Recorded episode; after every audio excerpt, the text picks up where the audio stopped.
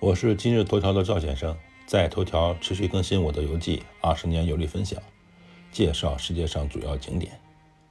本篇文章共有十五张照片。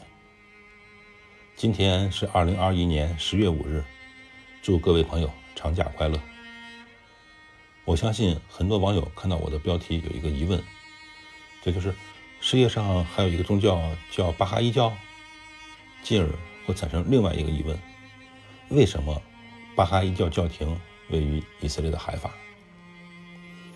提起巴哈伊教，很多国人还是比较陌生的。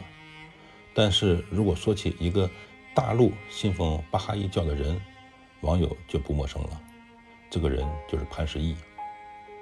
知识点一：巴哈伊教义的三个核心原则，简单表述为：上帝唯一，宗教同源，人类一家。巴哈伊信仰。由巴哈欧拉创立于19世纪中叶的伊朗，其著述言论构成了被认为是满足人类现阶段及迈向成熟阶段之需要的最新的启示体系。它的最高宗旨是创建一种新的世界文明，真正实现人类大同。其基本教义可以概括为：上帝唯一，宗教同源和人类一体。巴哈伊。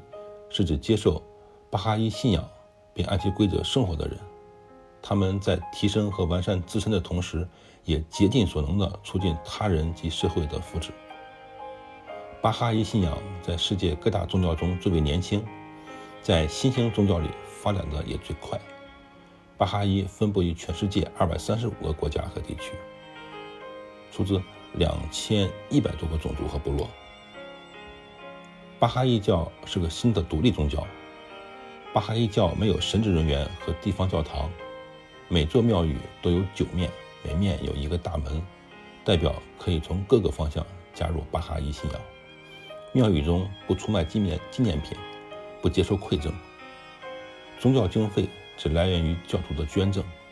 礼拜仪式非常简单，没有固定的地点，只是由一人朗诵。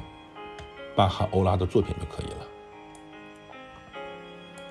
位于以色列海法的巴哈伊世界中心，是巴哈伊信仰的灵性和行政中心，也是全世界巴哈伊信仰者的朝圣地。世界中心包括了阿卡附近的巴哈欧拉陵寝，嗯，巴伯陵墓以及卡尔梅勒山上的阶梯花园，以及许多其他巴哈伊。拱形区域内的建筑，啊，这一段比较绕口。知识点二：巴哈伊巴哈伊教的行政中心选址于海法阿卡一带，是因为巴哈欧拉曾被放逐并囚禁在这里。巴哈伊圣地巴伯陵寝梯田花园，又称为巴哈伊花园，位于以色列海法，依卡梅尔山依啊依靠卡梅尔山而建。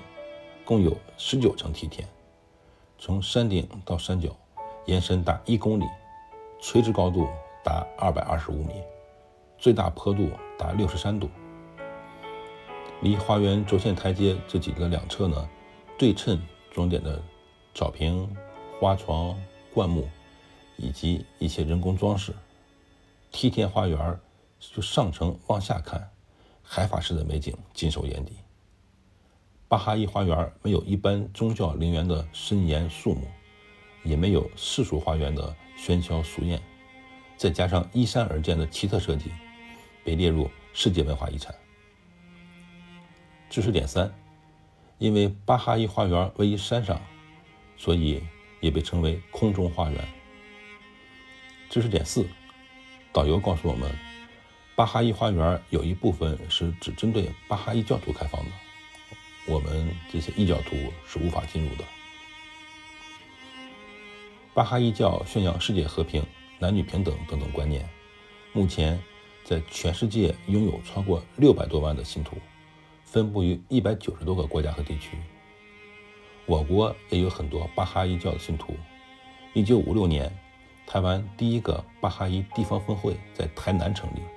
一九六七年，巴哈伊教台湾总会成立。